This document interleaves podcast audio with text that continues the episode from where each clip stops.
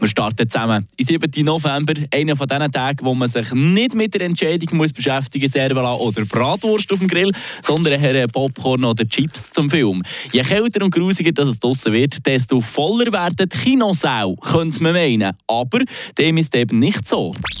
Eine Portion Wissen für einen starken Tag. Schlauere Tag mit Radio FR. Wenn man sich die Zahlen der verkauften Kinobillionen anguckt, dann ist erstaunlicherweise gar nicht etwa die Jahreszeit, sondern vielmehr die Filmauswahl ausschlaggebend, ob Herr und Frau Schweizer ins Kino gehen. Das Jahr zum Beispiel waren die Schweizer Kinosäle am vollsten zwischen Ende Juli und Anfang August. Innerhalb von einer Woche sind dann rund 395.000 Eintritte verkauft worden. Wenn man davon ausgeht, dass pro Billet eine Person ins Kino ist gegangen, dann sind in dieser Woche so viele Leute einen Film gucken, wie der Kanton Freiburg Einwohner hat. Und noch 60.000 mehr.